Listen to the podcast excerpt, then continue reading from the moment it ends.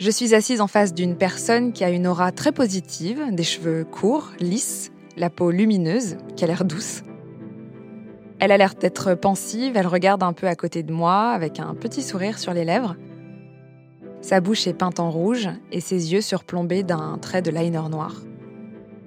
Je suis Lauriane Melière et je reçois Tiffany Bouel, artiste, peintre, parisienne. Bienvenue dans Émotion de peau, un podcast My Blend.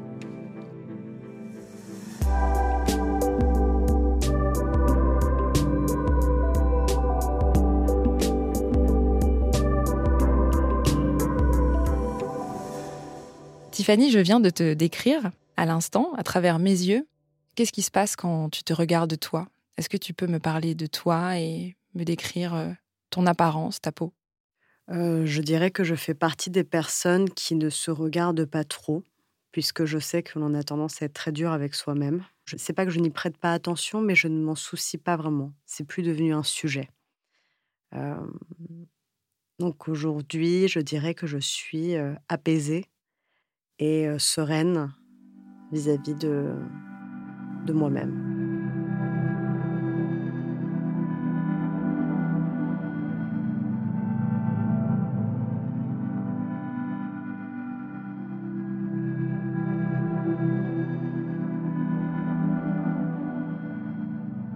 J'aimerais d'abord que tu me racontes un petit peu quel était ton premier souvenir lié à l'art Est-ce que tu étais ce genre d'enfant qui dessine partout dans ses cahiers ou est-ce que ça a été un déclic qui s'est passé plus tard?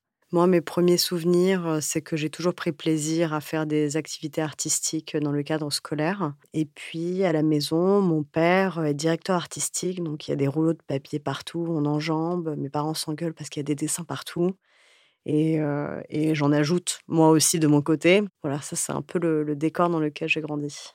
Qu'est-ce que tu ressentais étant enfant et ensuite euh, étant euh, jeune adulte quand tu avais justement à portée de main euh, des feutres, des stylos, des crayons et que tu pouvais comme ça griffonner toute la journée? Ce que je ressentais quand je dessinais, c'était vraiment cette sensation d'évasion, ce moment à part qui m'appartient et qui me permettait finalement de, de, ne pas voir le temps filer et d'être dans ma bulle. Que le temps n'existait plus et que du coup, ça me permettait d'avoir euh, vraiment une aparté, d'être dans mon monde à moi et de, et de pouvoir euh, le partager aux personnes qui se penchaient sur ma feuille euh, ou juste simplement de le garder pour moi.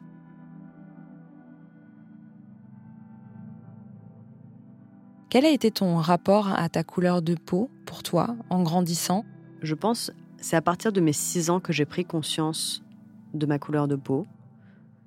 Parce que on me donnait des surnoms dans la cour de récré qui m'associaient à des continents. Shintok, par exemple, voilà, ça, je pense que c'est l'un des premiers surnoms qui est arrivé dans la cour de récré. Le fait qu'on me demande si je mange des nems, voilà, des, des, choses comme ça. Et c'est vrai que du coup, même si je ne le prenais pas mal à ce moment-là, j'étais consciente que je n'étais pas pareil que les autres. Donc, je dirais que l'école primaire a été la prise de conscience de ma couleur de peau. Et puis, et puis au collège, c'était c'était étrange parce que pendant les années 2000, en fait, il n'y avait pas tellement de personnes asiatiques dans l'industrie de la musique ou du cinéma, donc je n'avais pas tellement de de modèles. Donc j'avais l'impression de ne pas correspondre à l'archétype de la beauté. Je n'avais pas l'impression que que je pouvais plaire. Donc, du coup, j'ai eu un rapport à moi-même très compliqué. Et c'est là où le fond de teint de toutes les couleurs est arrivé dans ma vie. Et je pense que malheureusement, c'était terrible. Mais je voyais bien que ça me permettait de mieux me sentir avec moi-même. Donc voilà, je suis passée par un, recouvrement, une, un, masque. On va dire que j'avais pas un teint très frais. Donc en plus, quand, quand le masque tombait, c'était, c'était l'angoisse totale. Et c'est un cercle un peu, un peu de l'enfer, quoi, on peut dire ça comme ça. Et enfin, quand je deviens une, jeune femme, je me rends compte que ma couleur de peau peut être quelque chose de sexualisé. Et ça, c'est une vraie découverte aussi, de correspondre à un type de femme, qui, moi en l'occurrence, c'est vraiment la femme japonaise, et d'avoir tous les clichés qui vont autour de cette femme-là.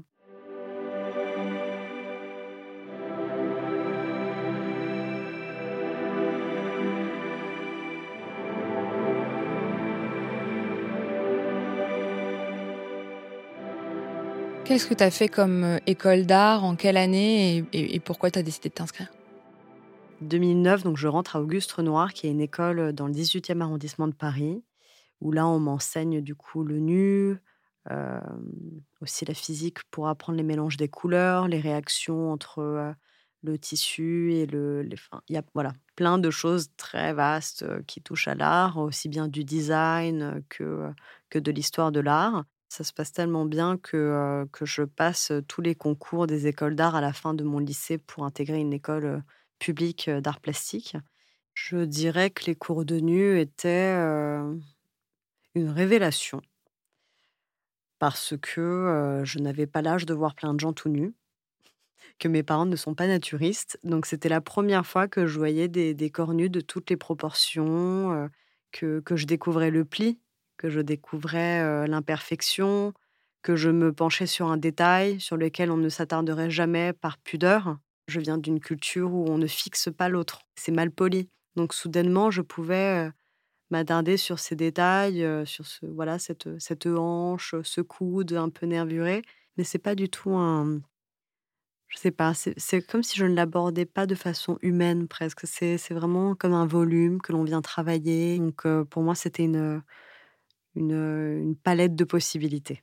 C'est ça que je trouve formidable et qui, je pense, est resté de toutes ces années de nu, c'est que vraiment, on a de grands points communs entre nous. Le, corps change de texture et évolue, mais surtout, chaque corps a vraiment son histoire et se marque de façon très différente.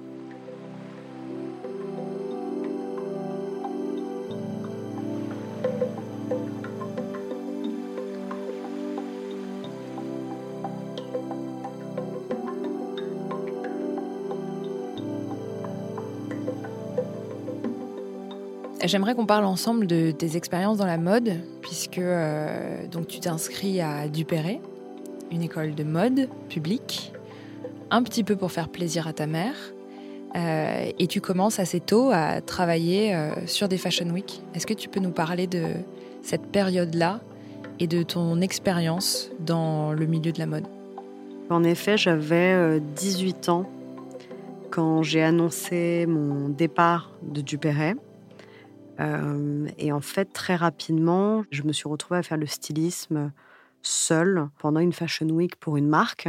Et effectivement, à 18 ans, bah, on n'est même pas un poulain, en fait, on est encore un bébé. J'arrive dans ce, dans ce monde d'adultes en, étant, en étant complètement à fleur de peau. Et, je découvre qu'en étant moi-même, en fait, on, me marche dessus, on ne, me, respecte pas. Donc, il a fallu, il a fallu se métamorphoser. Je, me transforme d'enfant à adulte en moins de six mois, mais avec un portrait d'adulte qui est complètement préconstruit, puisque c'est un portrait qui s'est fait dans la dureté, dans le manque de confiance, et qui ne demande qu'une chose, c'est d'être respecté. Tu t'es métamorphosée en quoi à ce moment-là? Je dirais que je me suis construite une armure. Euh, une armure avec des écailles de fêlure. ça ressemble à un animal, ça. C'est un animal, euh, oui, c'est un animal que l'on ne connaît pas très bien et qui est pas très sympathique. Euh. C'était vraiment une armure dure, qui, était tellement loin en fait de, ce que j'avais envie d'être, qui était tellement loin de ma, de ma personnalité et de mes valeurs. Mais c'était quelqu'un qui euh, ne disait plus merci, ne disait plus s'il te plaît, euh, ne regardait plus les gens pendant qu'elle leur parlait, qui bizarrement obtenait ce qu'elle voulait. Et ça a été une prise de conscience très dure de voir que dans le monde des adultes, on pouvait se faire respecter en étant bah, une petite conne. Et, et, en fait, très rapidement, pour me protéger, donc j'ai, je me suis construite cette, cette seconde peau que, j'appelais d'ailleurs, je m'en souviens auprès de mes amis, c'est la couche du diable. Quoi. C'est vraiment de, cette peau que, tu, que tu fabriques toi-même pour te donner un, personnage et, et, qui me permettait effectivement de, d'avoir peut-être des rapports moins conflictuels avec les adultes, plus, plus respectueux. Comment est-ce que tu as réussi à détricoter ou en tout cas à déconstruire ensuite cette armure? Comment est-ce que tu as fait pour, pour l'enlever pour la mettre sur le côté et pour finalement essayer d'aller vers un chemin un peu plus, un peu plus sain et un chemin qui te conduit aujourd'hui à toi-même? Disons que pour retirer l'armure du démon, en quelque sorte, j'ai trouvé comme solution de la retirer du jour au lendemain, de ne pas la laisser me coller à la peau parce que ça peut aller très vite. Et certains appellent ça le burn-out. Moi, j'ai juste décidé que c'était terminé, que j'étais beaucoup, que j'étais assez jeune pour changer d'orientation ou de faire un temps de pause. J'ai fraîchement 20 ans. Et en fait, je suis passée devant une école maternelle et je suis rentrée dedans en demandant s'ils cherchaient des professeurs de dessin ou quelqu'un qui peut faire des activités de dessin. Je voulais, je voulais m'entourer d'enfants. En fait, j'avais besoin de sincérité. J'avais envie qu'on soit juste sincère avec moi, que l'on me balance mes vérités et que je puisse apporter une forme de joie avec ce que je savais faire le mieux. Donc, nous sommes dans le quartier de Belleville, euh, rue Rampal, et c'est une école maternelle classée ZEP. Donc, ce sont des enfants qui souvent ont des difficultés euh, à la maison. Je savais que l'école pouvait être un échappatoire pour certains de ces enfants et j'avais envie de faire de ce moment un moment de joie, un moment de partage. Donc ils me racontaient des histoires et j'animais ce, personnage en face d'eux pour leur montrer que toute idée était bonne. Et ça a été vraiment une révélation. C'est quelque chose qui a été assez instantané dans le sens où dès le premier cours, j'ai senti comme une purification, enfin voilà, une purification de mon âme en me disant ah mais c'est génial, ça marche, il suffisait de ça pour me, pour me libérer, pour juste revenir à la chose essentielle de ma vie qui est le dessin.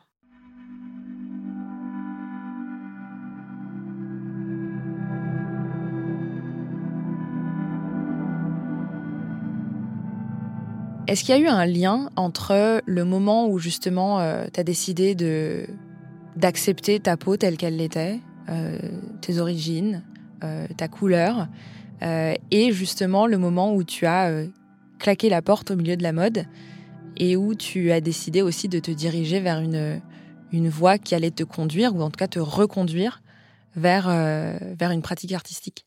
Ah oui, c'est certain. Comme tout le monde, il y a des moments où je me dis, ah, bon, ok, voilà.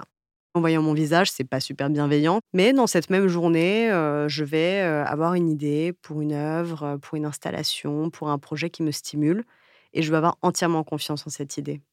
Et du coup, ça m'apaise vis-à-vis de moi-même aussi. C'est vraiment de, de lâcher prise là-dessus, quoi. De vraiment d'arrêter de se juger autant et de peut-être à un moment juste se dire, mais est-ce que vraiment ça compte tout ça? Je crois pas. Donc oui, évidemment, que dans le ça m'apaise vis-à-vis de moi-même. Il y a évidemment mes origines, il y a, il y a tout. C'est un ensemble de choses qui fait que j'arrive à être euh, apaisée. À l'époque, quand tu utilises le maquillage pour euh, justement euh, changer de peau, comment est-ce que tu te sens? Est-ce que tu as conscience à ce moment-là de masquer tes origines? Quels sont les sentiments finalement qui sont associés à cette volonté de, de, de vouloir changer de peau, littéralement? Euh, parce que je sais que c'est, parfois c'est pas toujours conscient. Euh, typiquement, euh, moi aussi, je suis une femme métisse, donc je vois très bien ce dont tu parles. Puis ça a aussi été un phénomène social hein, dans les années 20-30 aux États-Unis. c'était un vrai phénomène de personnes qui étaient noires ou métisses qui pouvaient passer pour, pour des personnes blanches. Et donc c'était le phénomène du passing. D'ailleurs, il y a un excellent livre de 1929 qui s'appelle Passing de Nella Larsen, qui est euh, génial, qui a été adapté là en 2021 sur Netflix, euh, qui parle de ça. Ça permettait d'échapper à la ségrégation, au racisme. Euh, je ne sais pas si ça résout les problèmes qu'on peut avoir avec soi-même, mais en tout cas, ça enlève un poids assez immédiatement sur une problématique sociétale qui est bien réelle. Mais est-ce que tu avais conscience, toi, de, ça à ce moment-là, ou est-ce que tu te disais juste, bon, je me, je me maquille, quoi? Ma couleur de peau, ça a été, je pense que ça pourrait faire, un nuancier très complexe. puisque j'ai moi-même changé ma couleur de peau pendant une période de ma vie, donc c'est dire un peu le rapport que l'on peut avoir à soi-même quand sa couleur de peau ne correspond pas, à ce que le marketing nous propose. J'en avais de toutes les couleurs parce qu'il y avait euh, le mois où j'avais envie de ressembler à Beyoncé. C'est-à-dire qu'en étant asiatique, c'était très compliqué. ça faisait un mélange un peu bizarre. mais l'envie y était. Et, et, ma mère, horrifiée, me, suivait dans mes envies parce qu'elle voyait bien que j'étais en crise identitaire. Et, et puis, derrière ça, j'allais voilà, tomber sur une actrice bien, bien blanche, la brune, bien blanche, avec les yeux bleus. Et pareil, si j'essayais de faire la même chose, ça faisait un peu asiatique, déguisé en Dracula. Enfin, c'était voilà. On était dans une phase de recouvrement plus que de maquillage, donc on, cachait la, réalité pour en montrer le, meilleur visage. Voilà, l'histoire de ma couleur de peau est quelque chose qui m'a suivi pendant des années, jusqu'au moment où je me suis dit que euh, ça ne serait plus un sujet, que c'était terminé que en fait euh, les personnes qui m'en parleraient ne seraient plus des personnes de mon entourage, que euh, si par hasard c'était quelque chose qui devait arriver sur la table à un moment, c'est que je n'étais pas bien entourée. C'est je ne suis pas Tiffany, l'asiatique, juste Tiffany et c'est comme le fait que je suis une femme. Aujourd'hui, bon oui, d'accord, je suis une femme, mais je suis avant tout une artiste, je suis une peintre, je ne suis pas une femme peintre, je ne suis pas une femme asiatique peintre. Je pense que tout ça, c'est un peu facile et ça me met dans une case. Et, et c'est vrai que ces cases, je trouve que c'est quelque chose de bien dommage parce qu'on est plus complexe qu'une case. Tu as un rapport maintenant qui est, on va dire, apaisé à, à ta peau et à ce que tu en fais. Et en fait, tu, tu utilises le maquillage plus pour t'amuser? Ouais. Après, encore une fois, je pense que c'est impossible de vraiment entièrement s'aimer ce serait hypocrite de ma part de dire voilà, bonjour, j'ai à peine 30 ans, je m'aime. Si j'ai les cheveux courts aujourd'hui, c'est parce que j'ai la flemme de me coiffer. Et je suis un peu comme ça avec le maquillage aussi. Je me suis maquillée ce matin, mais je ne mets pas plus de. Je préfère passer du temps à me masser le visage avec une crème que de me maquiller. En fait, j'ai bah, justement dans la mode, j'ai vu que les maquilleuses massaient le visage des mannequins le matin pour le faire dégonfler. Donc ça, ça a été la première grande découverte de ma vie qu'un visage pouvait dégonfler. J'ai toujours eu des joues assez importantes. Et du coup, j'ai appris que je pouvais un peu voilà sculpter mon visage grâce à mes mains. Donc ça, c'est quelque chose que j'ai instauré assez jeune. Je considère que le, tout le rituel autour de son corps et de son visage est aussi important que, que sa bonne alimentation ou son mode de vie.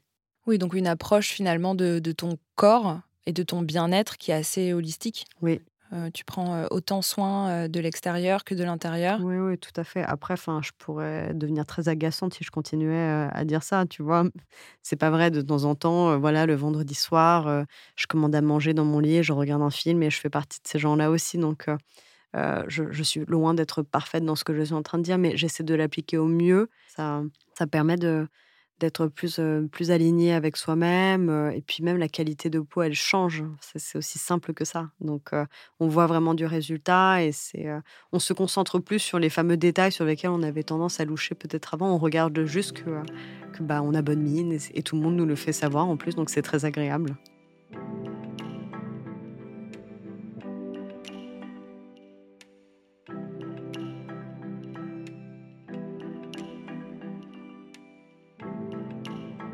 À quel moment euh, tu reprends le, chemin de, de l'art, un art euh, pour toi, pas pour les enfants, et donc le chemin aussi de, de la peinture? Est-ce qu'il y a un moment charnière?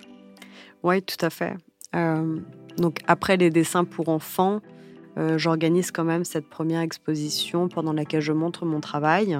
Mes œuvres sont très abstraites, colorées très géométrique.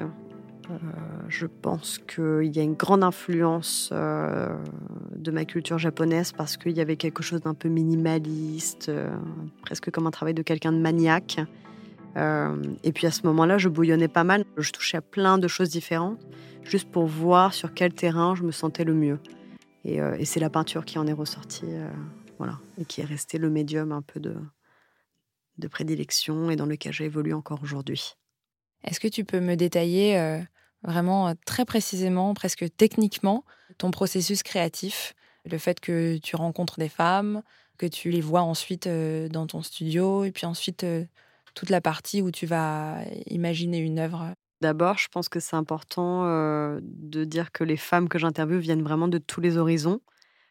pour vous donner un exemple, j'ai aussi bien eu une femme de ménage qu'une rédac chef de magazine. Donc, on a vraiment tous les profils de femmes.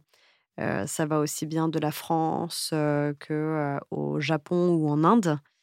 Et en fait, effectivement, je marche pas mal à l'aura. Je considère qu'il y a quand même des, énergies qui émanent des gens. Et en général, je ne me trompe pas, puisque à chaque fois que j'aborde une femme et que je lui dis que voilà, je, j'aimerais bien échanger un peu avec elle pour en savoir plus, les gens s'ouvrent à moi. Donc, ça, c'est la première étape, c'est aborder l'autre. Et puis ensuite, on a une première conversation qui n'est pas dans l'atelier, en fait, qui se fait directement là où on se rencontre pour la première fois. Ça peut être où, par exemple? Ça peut être. il y a vraiment, il y a de tout. Ça peut être aussi bien dans un vernissage que dans la queue, file d'attente du cinéma, que ou dans la rue, quelqu'un qui est en train de chercher son chemin, qui est perdu, qui va me demander où est cette rue et ça enclenche une conversation. Vraiment, ça, peut partir de tous les horizons. Et ensuite, si par hasard, pendant cet échange, je me rends compte que cette personne a une certaine capacité à pouvoir se confier à un parfait inconnu, je lui propose que l'on se revoie. Et la personne accepte ou non que l'on se revoie. Et puis à partir de là, je l'accueille dans mon atelier. J'enregistre notre échange qui dure en moyenne une à deux heures. Et puis en fait, je fais des esquisses, des formes et des couleurs qui apparaissent pendant tout cet échange. Je fais de la synesthésie, c'est quelque chose que j'ai appris il y, a, il y a quelques années maintenant. Donc en fait, vraiment, je vois des, formes et des couleurs. Certains voient des chiffres. C'est pas, c'est pas une pathologie bizarre, hein, c'est juste un truc qu'on a ou qu'on n'a pas. Et, du coup, c'est ça que je traduis dans mes œuvres. Et pour moi, c'est un très bon moyen de, de communiquer finalement parfois des sujets un peu durs à travers des formes poétiques et colorées. Mais en même temps, de, aussi d'accueillir finalement un, public peut-être plus large autour d'un sujet qui par moments peut être tabou.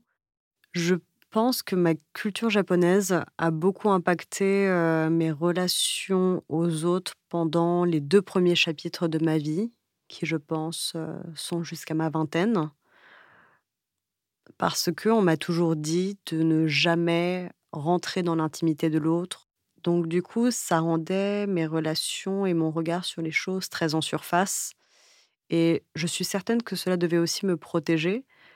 Mais par moments, certains ont compris que du coup, j'étais aussi une vraie tombe. Cela aurait été impudique de ma part de le partager. Mais j'ai l'impression qu'avec ce que tu me dis là, en fait, elle ressort maintenant à travers ta pratique artistique, peut-être pas avec des mots, mais avec justement des formes et des couleurs.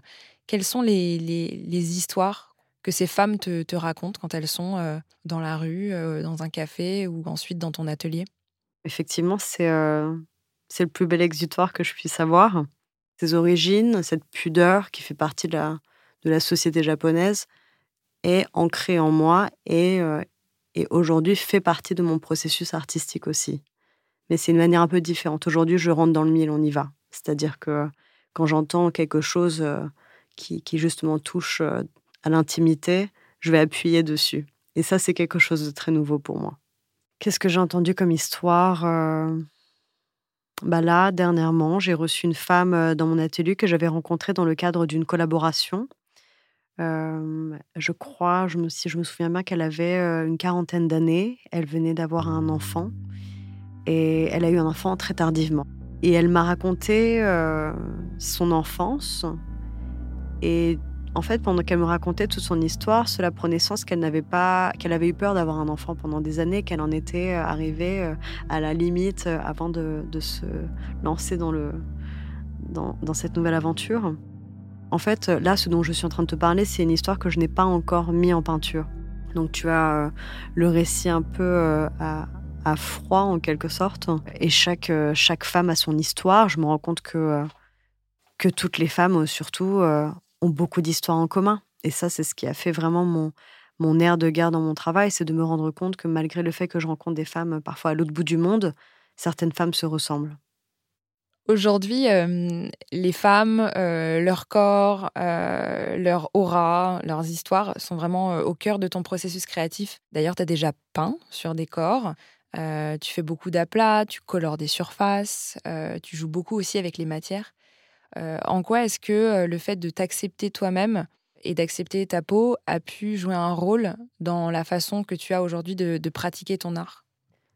Je crois que mon rapport à moi-même me permettait de, de mieux accueillir la parole de l'autre, de lui laisser entièrement de la place et de ne pas euh, confronter mes idéologies ou mes valeurs aux siennes. C'est un, c'est un, un contact qui se fait dans la bienveillance et, et dans le désir justement de d'approfondir, d'en savoir plus de la part de l'autre. Pour moi, de mon côté, créer de manière plus sincère aussi. Tu as souvent l'habitude, on le voit sur tes réseaux sociaux, on le voit dans tes vidéos de performance, de peindre en sous-vêtements ou alors en, body. Il y a certaines photos où on s'imagine que peut-être tu es en train de peindre nu ou seulement en culotte. En 2021, tu as notamment euh, imaginé la performance All I Know. On voit une femme qui danse, Adeline Kubert, euh, sur un sol en papier blanc et elle est en sous-vêtements, une grande culotte beige, une brassière noire qu'elle va ensuite retirer. Et tu entres en scène en body noir, tu es accroupi, tu commences à peindre sur le sol, sur elle, elle continue de danser. Est-ce que tu peux nous, décrire euh, cette scène, cette performance? C'est la dernière performance que j'ai réalisée, effectivement. C'était dans le cadre du festival Vivart qui aidait des petites filles atteintes du syndrome de Rett. Et en fait, donc Adeline est une amie, c'est aussi une danseuse. Et en fait, quand j'ai interviewé Adeline, j'ai tout de suite vu trois chapitres dans sa vie qui étaient très distincts. Et j'avais envie de faire une fresque qui parle de ces trois chapitres. Donc en fait, Adeline dansait ces trois périodes et moi, je la suivais en peinture au sol. C'est vraiment comme ça que l'on avait pensé l'idée. Et, donc, c'était l'enfance, l'adolescence, et voilà la, transition entre, entre l'adolescence et l'adulte. Et en fait, l'œuvre a été coupée en trois ensuite pour faire voilà un triptyque qui parle de son, de son histoire à elle. Et justement, donc tu as fait le choix de, peindre à la fois au sol, mais aussi sur elle.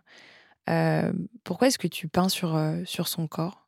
En fait, à chaque fois que je propose à mes sujets de leur peindre le corps, je leur raconte un peu ma propre histoire par rapport à la manière dont je me suis perçue pendant des années et la capacité que la peinture pouvait par moments m'apporter. Et je leur dis que cette peinture est un peu comme une peinture de guerre, que comme le bleu est très lumineux, on ne voit plus le corps, on ne voit que ses formes. Adeline a été peinte pendant cette performance pour avoir du coup son armure, pour lui donner la force de peindre nue publiquement, car elle est quasi nue. et elle m'a dit, après la performance, qu'elle était dans une période où elle n'aimait vraiment pas son corps, que ça avait été un défi très important pour elle. elle en a même eu des palpitations à la fin de la performance tellement ça avait été intense. Donc, ça montre aussi un peu le pouvoir de la peinture et de, à travers même une simple couleur, un simple rituel, à quel point on peut passer au-delà de ses peurs. c'est vraiment ce rapport-là, c'est de toujours se dépasser. J'aime bien que mes sujets, quand on rentre en contact ensemble, elles passent au-delà de leurs peurs. Elles, elles vont aborder des sujets qu'elles n'ont pas encore abordés avec des gens qu'elles aiment ou qu'elles connaissent où elles vont aborder une partie d'elles-mêmes qu'elles n'ont pas encore explorée. Ça leur donne la force de se confronter à ça le temps de ce moment et peut-être parfois bah, de le surpasser et de se dire que bah, peut-être qu'en fait elles sont capables d'aller au-delà de tout ça.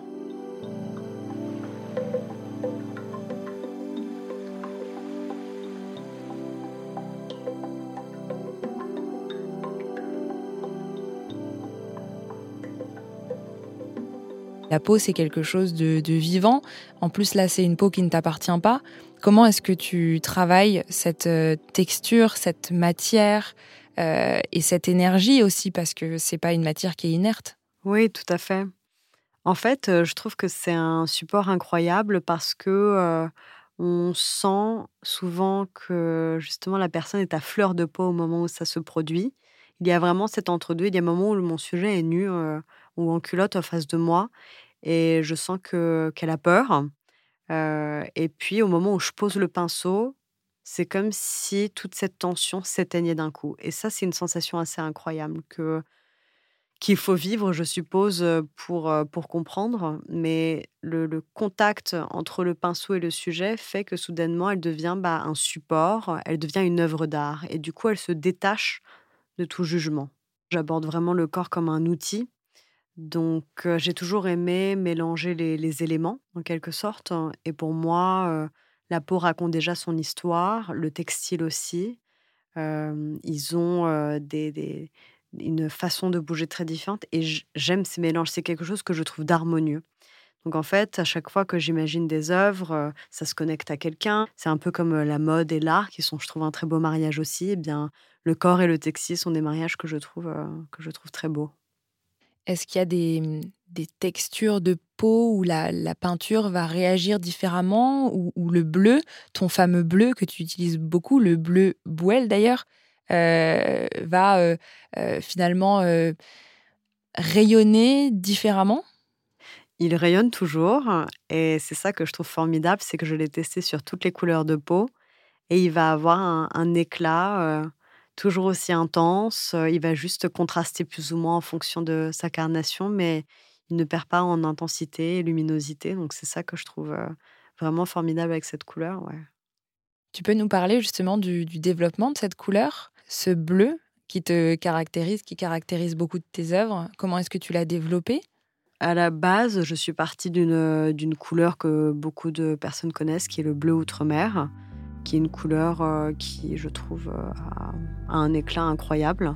Mais tout ce qui est sur papier, j'ai développé un bleu avec euh, une amie qui, a, qui fait ses aquarelles maison, qui s'appelle la Nouvelle Vague Couleur. Qu'est-ce que tu as enlevé ou ajouté au bleu outre-mer pour, pour créer le tien? C'est la formule magique dont je ne peux pas parler.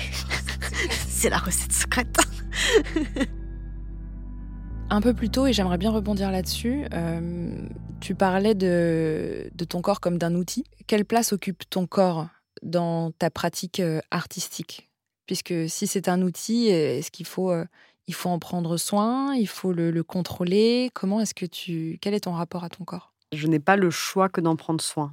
Après, je fais comme je peux parce qu'encore une fois, je, travaille comme tout le monde et du coup, bah, mon rythme par moment fait que bah, je n'ai pas toujours le temps de faire du sport.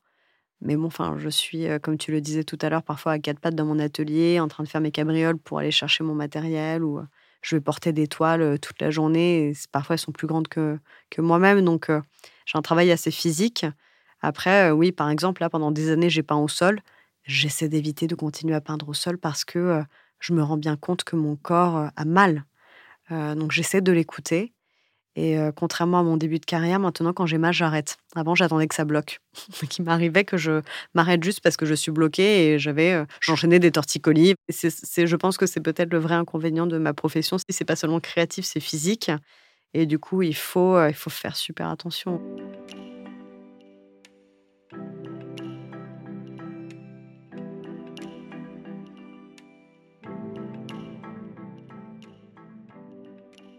Sur un post Instagram euh, assez récent, sur ton compte, tu dis En peignant ces femmes de bleu, je souhaite les connecter.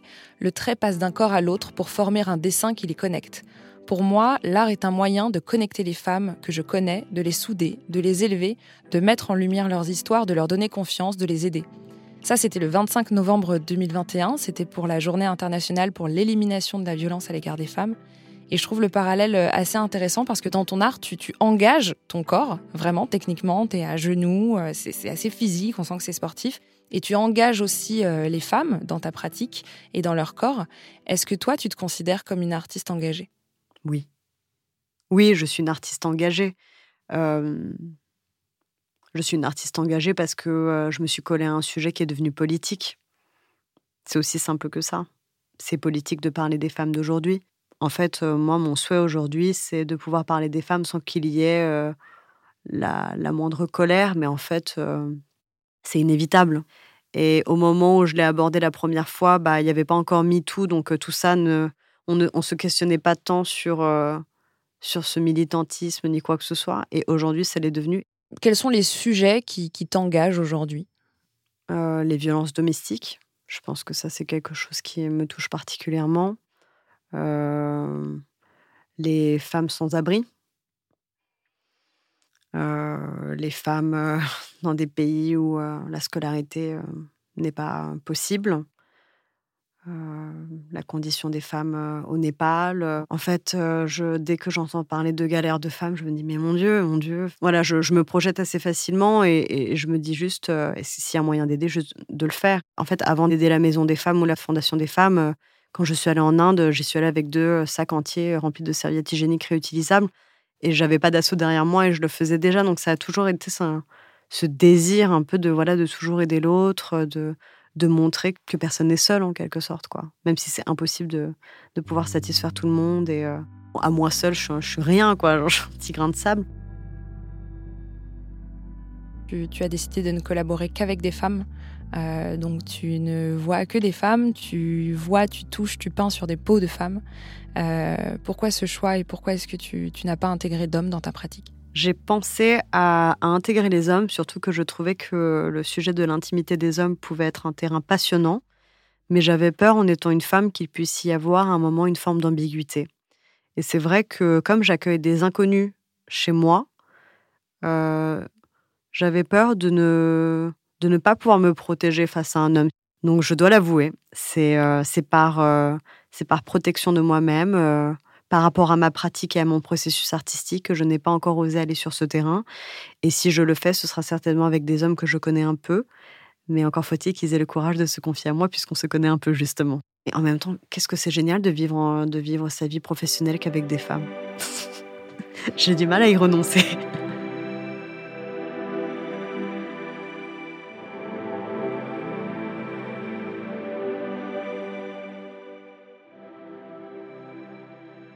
On arrive à la fin de, cet entretien déjà. Et hum, il y a une question que je pose à chacune euh, des invités de ce podcast, Émotion de peau. C'est comment est-ce que tu te sens dans, ta peau aujourd'hui? J'en étais sûre que tu allais me poser cette question. je sais pas pourquoi ça, ça tournait comme une boucle. J'ai eu un flash couleur. Euh, comment je me sens dans ma peau? Aujourd'hui, là, au moment où on se parle, ben écoute, ça va.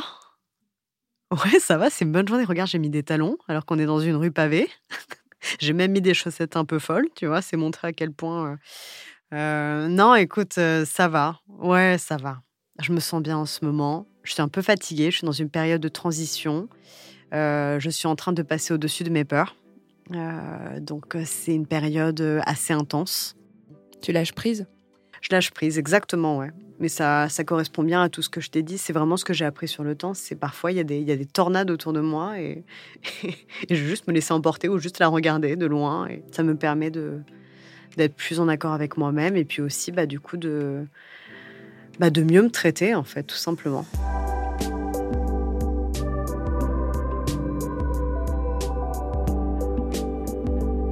Je suis Lauriane Melière et vous venez d'entendre Tiffany Bouel dans Émotion de peau.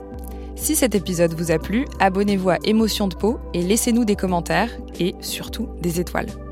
Émotion de peau est un podcast de MyBlend produit par Louis Créative. C'est l'agence de contenu audio de Louis Média en collaboration avec Plume Rédaction.